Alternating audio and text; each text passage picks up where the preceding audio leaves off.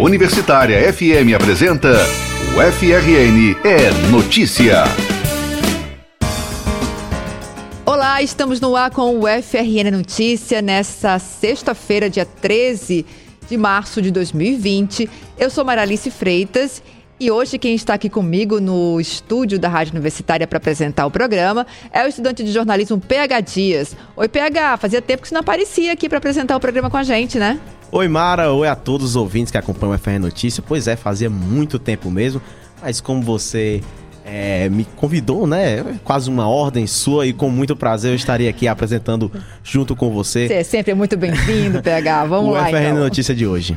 Vamos aos destaques dessa edição, Mara. A comunidade acadêmica une forças para a manifestação do dia 18 de março em favor do ensino público de qualidade. Em entrevista, a coordenadora geral do DCE da UFRN destaca a produção das carteirinhas de estudantes e a luta para baixar o valor da refeição no restaurante universitário. A Semana do Cérebro tem programação voltada a crianças e adolescentes.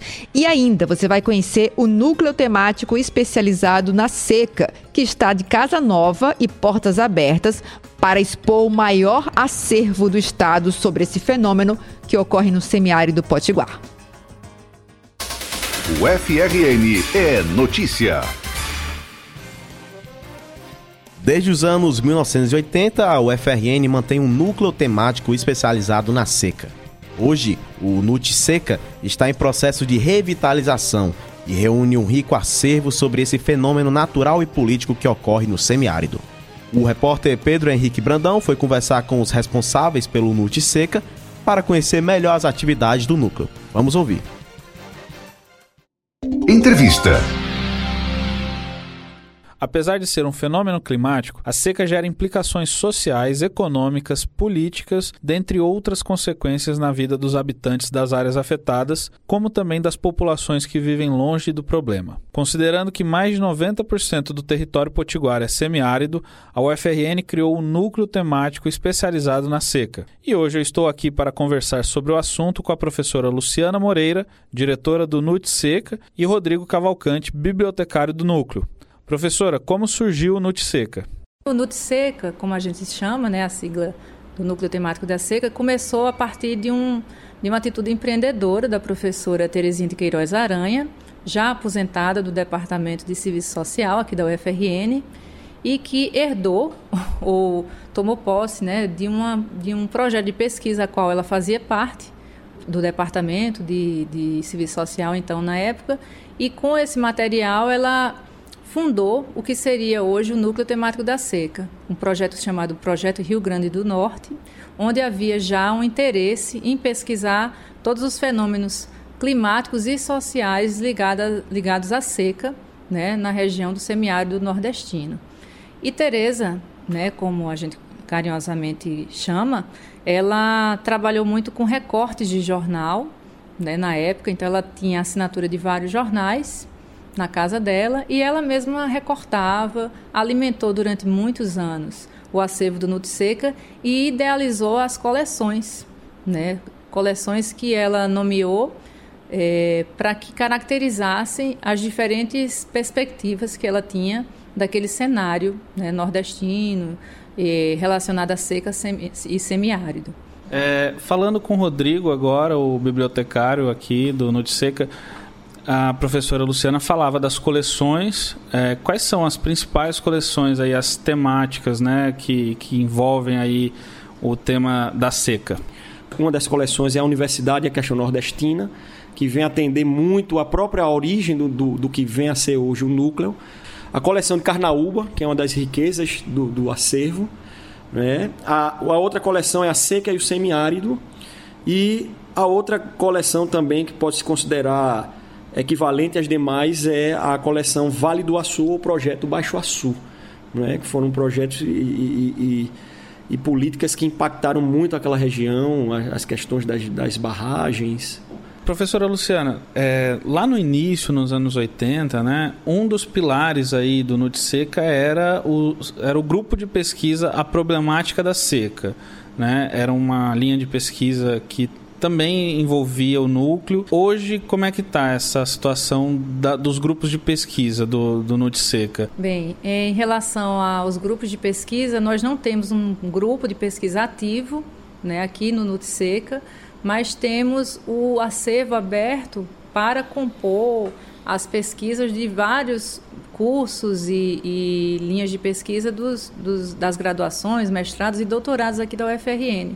Há um relato de uma pesquisadora que buscou primeiro na Zila Mamed e a bibliotecária informou que provavelmente ela encontraria a solução do que ela queria no acervo do Nutseca e encontrou. Em relação à formação de um novo grupo de pesquisa a partir da temática seca e semiárido, a nossa perspectiva é construir uma, uma, um grupo de pesquisa, sim, mais interdisciplinar, em, em que a informação seja o carro-chefe né, desse grupo e que agregue, sim, questões que envolvem a seca, o semiárido, as questões sociais e políticas, como sempre foi a temática mais enaltecida pela Teresa Aranha. Ela sempre falou que a seca não era um fenômeno, não é um, um fenômeno climático, e sim é, político né, na perspectiva crítica da situação. Estamos conversando com a professora Luciana Moreira e com o bibliotecário Rodrigo Cavalcante sobre o NUT Seca, núcleo temático especializado na seca. Pegando até esse gancho, professora, é, sobre a, a interdisciplinaridade né, do, do, do núcleo, várias linhas de pesquisa realmente podem ser desenvolvidas aqui de várias áreas. É isso mesmo. O acervo ele tem potencial de servir a todas as áreas de conhecimento da universidade, porque ele não é restrito a uma questão climática apenas, mas tem sim as consequências do clima, a questão política, a questão social. É, temos aí no, no acervo heranças de pesquisadores é, a partir de livros que foram escritos oriundos de pesquisa e que foram doados por, para o Nude Seca. Temos peixes da Lagoa do Piató, que é uma pesquisa de uma professora já aposentada, professora Raimunda de Biologia, que doou também parte do, da, da, do fruto dessa pesquisa, que são peixes da Lagoa de, do Piató. Enfim, a perspectiva que a gente tem hoje é, a partir do acervo, dessa adesão que nós já temos do, do sistema acervos, desenvolvido aqui pela Sinfo, o Nutseca está a ponto de inserir o material, todo, todo, todas essas coleções que foram colocadas pelo Rodrigo no sistema acervos e assim estimular cada vez mais que haja pesquisa no Nutseca, pesquisa de vários outros cursos, de vários departamentos e que isso traga assim uma efervescência para que a gente também se envolva com esses pesquisadores de alguma forma, não só como um centro de documentação, mas como centro de estudos também. Rodrigo, é, prevendo que hoje o Notiseca é uma base riquíssima de dados aí de documentação para bases de pesquisa, como anda esse processo para inserção nessa plataforma o Acervos? Esse acervo ele nunca esteve como se precisa que esteja. Então a chegada do, do sistema de gestão de informação Acervos, né, que foi entregue há pouco pela, pela Sinfo para atender as unidades e organismos como os museus, os núcleos de arte e cultura, o NAC, por exemplo, o Museu Câmara Cascudo, o próprio Nutseca, ele vem para facilitar essa gestão. Nós estamos estruturando internamente o sistema, usando padrões é, já conhecidos é, pelos nossos professores, pesquisadores e estudantes, é, que permitam a organização desses dados em um catálogo e facilitem a localização desse documento. Então, esse é o primeiro momento. Para passar depois a um, um processamento, digitalização desse docu dessa documentação, como forma de salvaguardar também os originais, isso é importante que se diga, não é só uma transferência, uma mudança de tecnologia, esse seria, seria o segundo momento. E o terceiro passo viria a par, consequentemente, a partir do momento que a gente se manifesta através do acervos para a comunidade acadêmica, para a comunidade Rio Grande, é, norte rio-grandense, para a comunidade nacional e para a comunidade internacional, a gente possa retomar, recriando e retomando esses grupos de pesquisas. Rodrigo, é, qual é a maior riqueza desse, desse acervo? O acervo como um todo é muito rico. Inclusive, é, vou recolocar aqui o que eu, que eu mencionei sobre essa perspicácia da professora Terezinha em montar o seu acervo. É, mas dessa perspicácia fica como um crédito de, de relevo à hemeroteca. Né? Essa capacidade dela, dentro de uma sensibilidade, de, na, na passagem, na leitura dos, dos, jornais, dessas assinaturas que ela mantinha, como esforço, inclusive, muito pessoal, de revistas. Então, essa hemeroteca, porque são informações que muito dificilmente vão se encontrar. Então, são jornais da igreja, da, da, de toda essa região aqui da seca semiárida. Ok, obrigado, Rodrigo. Professora Luciana, é, agora a gente já está finalizando aí a nossa entrevista e eu queria que a senhora resumisse o valor né, do Nude Seca, tanto para a universidade quanto para o estado também do Rio Grande do Norte. Nós aprendemos a conhecer e a valorizar esse núcleo como o maior, pelo menos do Rio Grande do Norte, o maior centro de documentação especializado na temática seca e semiárido. Então, por isso, já é valoroso. Então, o público que a gente espera que frequente o Nutseca é o público universitário. Além disso, é claro que a sociedade, de um modo geral, a partir de, uma, de um canal de comunicação como a internet, que tem interesse, curiosidade em conhecer é, questões ligadas, às vezes a uma história até afetiva, emocional, particular, como por exemplo, ah, eu sou do interior, eu participei, eu morei na cidade de São Rafael que foi inundada. Nós temos aqui um riquíssimo acervo sobre a construção da barragem Armando Ribeiro Gonçalves. Nós temos assim materiais riquíssimos que não só da questão acadêmica, mas da questão da informação de modo geral, ele é rico. Então, o Nutseca tem riqueza informacional, riqueza de comunicação também, é, e é um potencial é, gigantesco para pesquisa. Imaginar a importância de um acervo como esse, basta pensar que mais de 80% do território do Rio Grande do Norte é seco semiárido.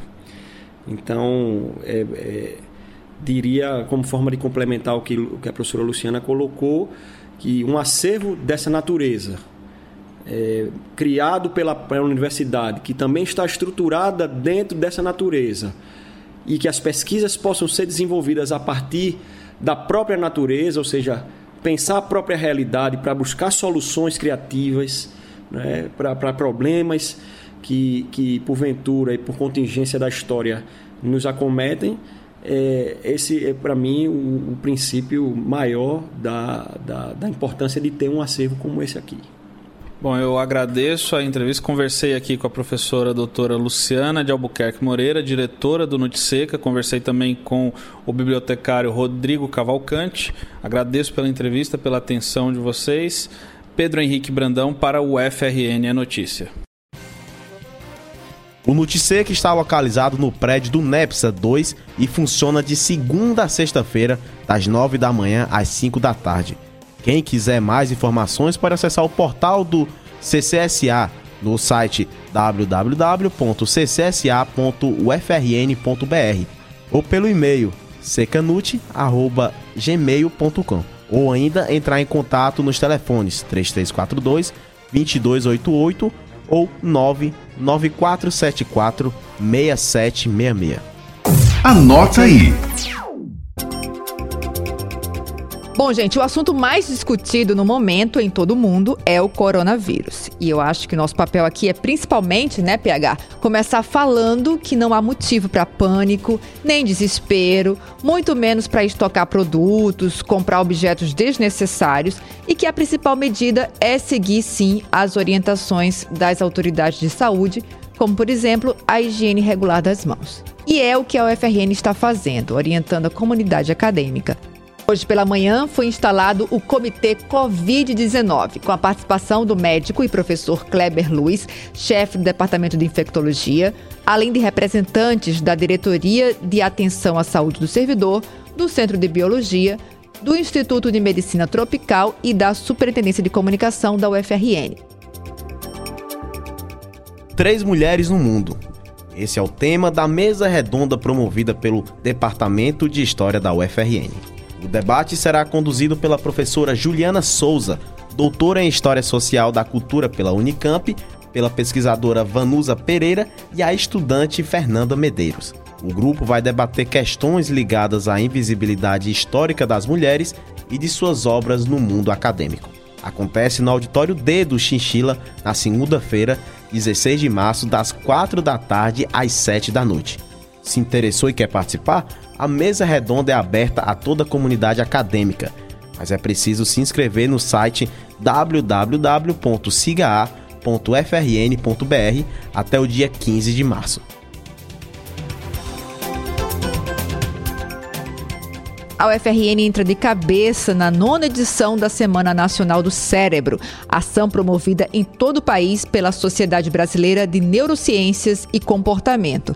Aqui no estado, os eventos ocorrem de 16 a 20 de março, com uma programação super diversa, espalhada pelos campi da universidade e coordenada, é claro, pelo Instituto do Cérebro. E a gente foi exatamente falar com o professor Eduardo Sequerra, do Instituto do Cérebro, sobre os detalhes dessa ação. Confira. Oi, pessoal. Meu nome é Eduardo, sou professor do Instituto do Cérebro e estou aqui para convidar vocês para a Semana do Cérebro, que vai começar na semana que vem, no dia 16, na segunda-feira, e vai ter programação durante toda a semana. Então, na segunda-feira, já dia 16 à noite, no dia 17 também, lá no Instituto Metrópole Digital, nós vamos ter algumas palestras em neurociência e hoje, esse ano, o tema é muito sobre mulheres na ciência, então Vai ser uma programação bem legal e vocês podem conferir essa programação no site neuro.ufrn.br barra Semana do Cérebro, tá? As inscrições para as palestras também são lá. E na quinta-feira e na sexta-feira nós vamos ter as nossas atividades de campo, né? Então, na quinta-feira a gente vai na Biblioteca Indústria do Conhecimento, lá nas Rocas, e na sexta-feira a gente vai estar no Sesc Ponta Negra fazendo experimentos com, com as pessoas, né? Vamos fazer testar os cérebros das pessoas e também vamos pegar um pouquinho de perninha de barata para testar os neurônios da, das baratas também. E aí tá todo mundo convidado, as escolas locais estão indo, né, para lá, para as Rocas e para Ponta Negra. Mas quem quiser levar suas crianças, a gente vai estar lá desde de manhã, então umas 9 horas da manhã até de tarde. As palestras também são para qualquer um, tá bom? Vocês estão todos convidados. Abraço. Na Facisa, em Santa Cruz, a Semana do Cérebro se concentra em dois momentos. No dia 16, haverá um ciclo de palestras abordando os temas de inteligência emocional, inteligência artificial, ciclos hormonais, cognição e daltonismo. A discussão acontece no auditório Hugo Tavares, a partir das 6 da noite, sob coordenação dos estudantes e pesquisadores de psicologia. No dia 17, acontecerá uma blitz pelos corredores da Facisa, trazendo como tema central os psicodélicos. Durante todo o dia, estudantes e professores apresentarão os efeitos que drogas como cocaína, nicotina, maconha e anfetaminas provocam no cérebro humano. Se você quiser conferir toda a programação da Semana do Cérebro, e se inscrever nas palestras, acesse o site neuro.frn.br barra Semana do Cérebro. E aí, já pensou em fazer o Enem em 2020? O PROCEM, Programa Complementar para Estudantes do Ensino Médio, do campus Currais Novos, está com 200 vagas abertas para um curso preparatório para estudantes que vão realizar o Enem, que é o Exame Nacional do Ensino Médio. Não há restrição de idade, mas os candidatos devem ter concluído o ensino médio ou estar cursando o último ano letivo. As aulas acontecerão em dois turnos, com aulas de língua portuguesa, redação, matemática, física, química, biologia, história e geografia. As inscrições devem ser feitas presencialmente até o dia 16 de março, das 8 às 11 da manhã ou das 2 às 5 da tarde, lá na Secretaria do PROCEM, localizada no terceiro container do bloco E no Séries Currais Novos. No dia 18 de março, o resultado da seleção será publicado no site do Séries, que é o www.series.frn.br, e o início das aulas acontece no dia 23 de março. Para mais informações, é possível acessar o edital completo do processo seletivo na página www.series.frn.br. SBPC 2020 na UFRN. O assunto agora é a reunião anual da SBPC, a Sociedade Brasileira para o Progresso da Ciência. Quem quiser participar da sessão de pôsteres tem até o dia 23 de março para fazer a inscrição. Mas atenção, que o evento terá um limite de mil pôsteres.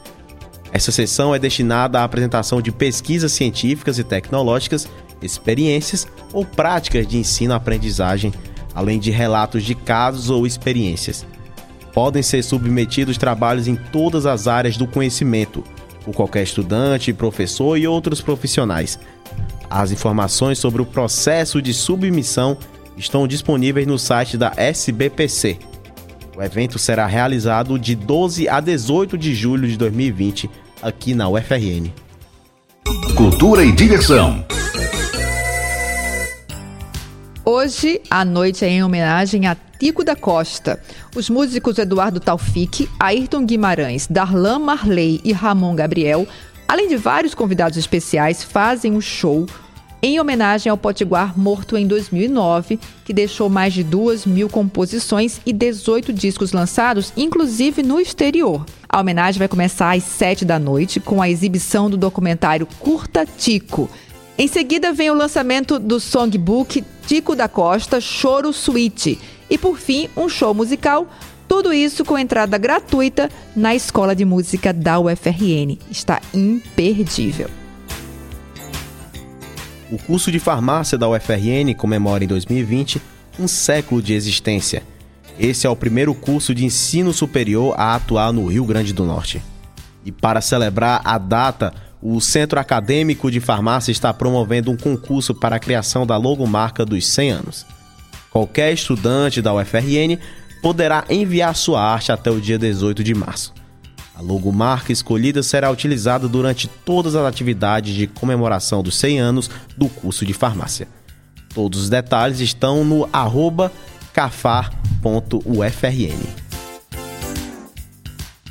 A próxima quarta-feira, 18 de março, é o Dia Nacional de Paralisação dos Trabalhadores na Educação, uma das áreas que mais tem sofrido ataques constantes do governo Bolsonaro. Aqui em Natal, os atos são organizados pelas entidades representativas de estudantes, professores e técnicos em educação. O professor Rui Rocha, diretor de promoções sociais, culturais e científicas da Adurne Sindicato, tem os detalhes da paralisação e reforça a convocação da população para as manifestações em defesa do ensino público na próxima quarta. Ouçam.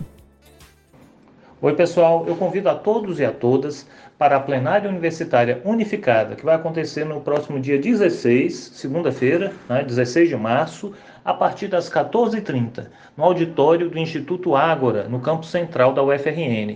A plenária reúne estudantes, professores, técnico-administrativos, todos os segmentos que já tiveram a greve aprovada aí nas suas respectivas representações.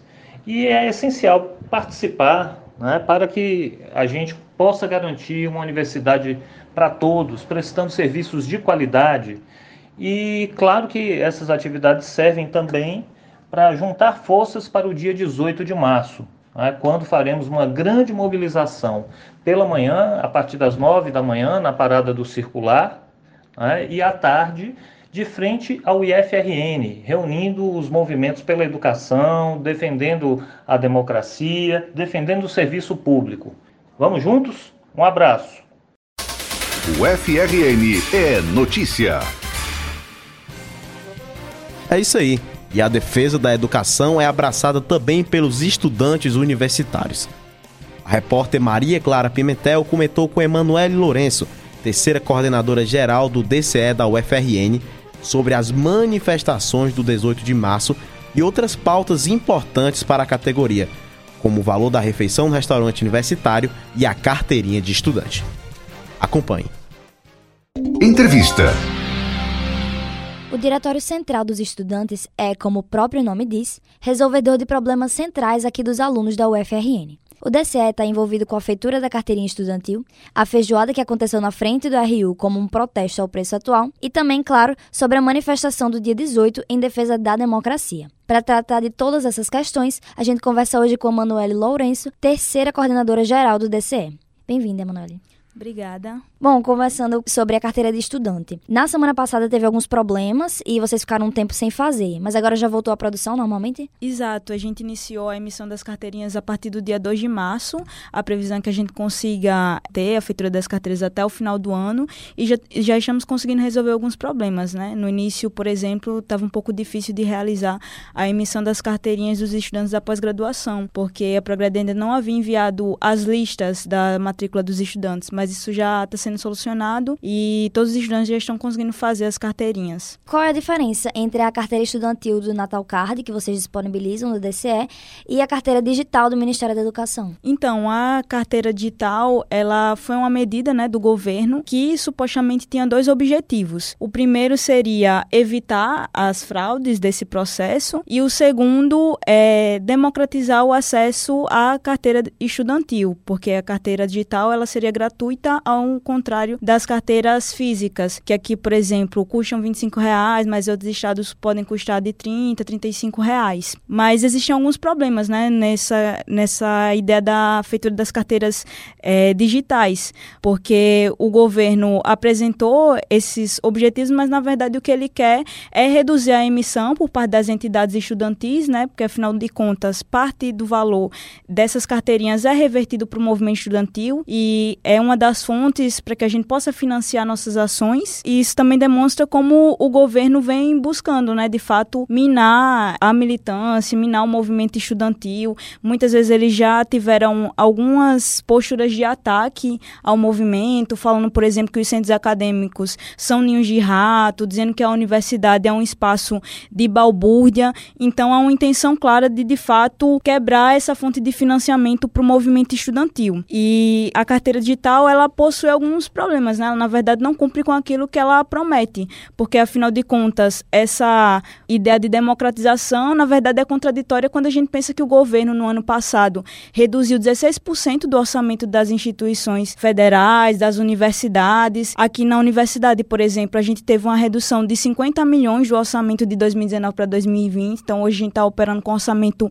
menor. É, o Plano Nacional de Assistência Estudantil aqui na UFRN perdeu um milhão, então dá para perceber que o objetivo do governo não é de fato democratizar, não é de fato permitir o acesso dos estudantes de mais baixa renda à universidade, já que na verdade ele vem implementando uma série de ações que restringem esse acesso, né, que dificultam a permanência dos estudantes. Lembrando que a carteirinha de estudante está sendo feita no Diretório Central do Estudante, que fica ali do lado da cantina do setor 1. São 25 reais e está disponível até o final do ano, é isso? Isso. E é realizado de 9 até as 19 horas é, do dia para você fazer a carteirinha baixa ou pagar 25 reais ou no caso dos estudantes de baixa renda, né, que possuem um cadastro único, você deve levar uma declaração do NIS, que pode ser tirado pelo site do Ministério da Cidadania e também é, xerox, né, da sua identidade, também da identidade do responsável. Agora mudando um pouco de assunto, Manuele. Essa semana vocês fizeram um protesto na frente do restaurante universitário com uma feijoada ao preço de um real para chamar a atenção para o preço da refeição do restaurante, né? Em que pé ficou isso? Vocês já entraram em contato com a PROAI? Tem alguma perspectiva de melhoria com relação ao preço?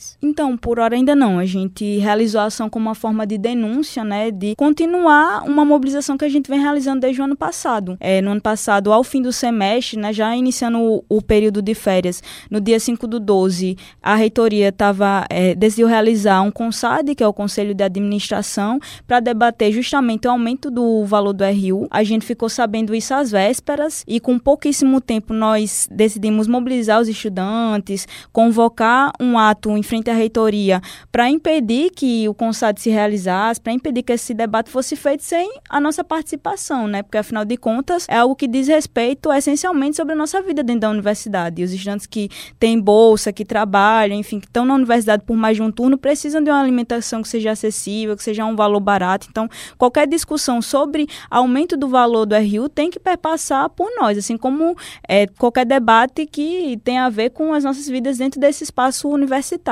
Bom, lembrando aqui que a gente está conversando com a Emanuele Lourenço, terceira coordenadora geral do DCE. Emanuele, agora vamos falar do que todo mundo está mais esperando, né? Próxima quarta-feira, dia 18, vai rolar uma manifestação nacional em defesa da democracia. Aqui em Natal, como sempre, o ponto de encontro vai ser no IFRN, né, na frente do IFRN. Mas a gente quer saber, como representante do corpo estudantil da UFRN, o que é que significa defender a democracia na conjuntura atual? Então, gente, acho que é uma ação da máxima importância, né? Porque afinal de contas, o governo Bolsonaro É, desde o ano passado, vem atacando as instituições, vem atacando a democracia, tem apresentado falas que são muito preocupantes e que demonstram, inclusive, uma intenção de fechar o regime, né, de endurecer o regime, que nos coloca sob estado de permanente alerta. Então, a gente acha que é essencial construir esse ato do dia 18, que, para além de pautar a questão da democracia, a defesa da democracia, também vai pautar a defesa da educação pública, né, que também tem sido é, um dos segmentos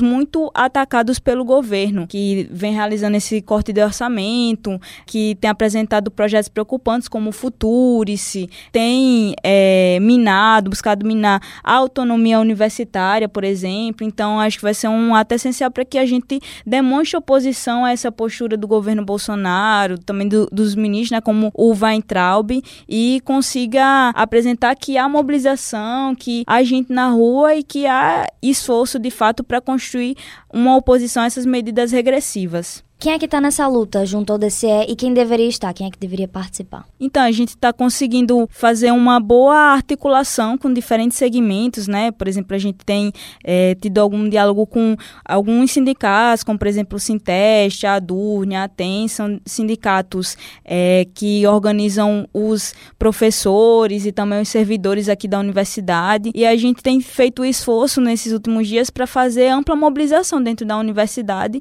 e conseguir articular articular outros segmentos, né, como por exemplo são os trabalhadores terceirizados, que são os que mais sofrem de fato, né, com esse tipo de ataque à universidade e que precisam também estar junto nessa luta e, sobretudo, articular os estudantes, né, que são aqueles a quem é, essencialmente, de forma primária, o DCE é, representa e com quem constrói luta. Ontem, por exemplo, no dia 12, a gente fez um amplo, construiu um amplo calendário de mobilização, né, dentro da universidade, desde da manhã até a noite a gente fez panfletagem dentro da universidade, participamos de, participamos de assembleias, né? Teve plenária da filosofia, assembleia dos cursos do CCSA, assembleia no DEARTE, assembleia dos cursos de ecologia e biologia. A gente também fez algumas panfletagens, né, no RU, na parada do circular. Tudo isso para convocar os estudantes, para construir junto com os estudantes. Esse que vai ser um ato muito importante, né, que está ganhando estatura nacional. Em muitos estados está sendo organizado organizada a mobilização para o dia 18 e a gente acha muito importante que todos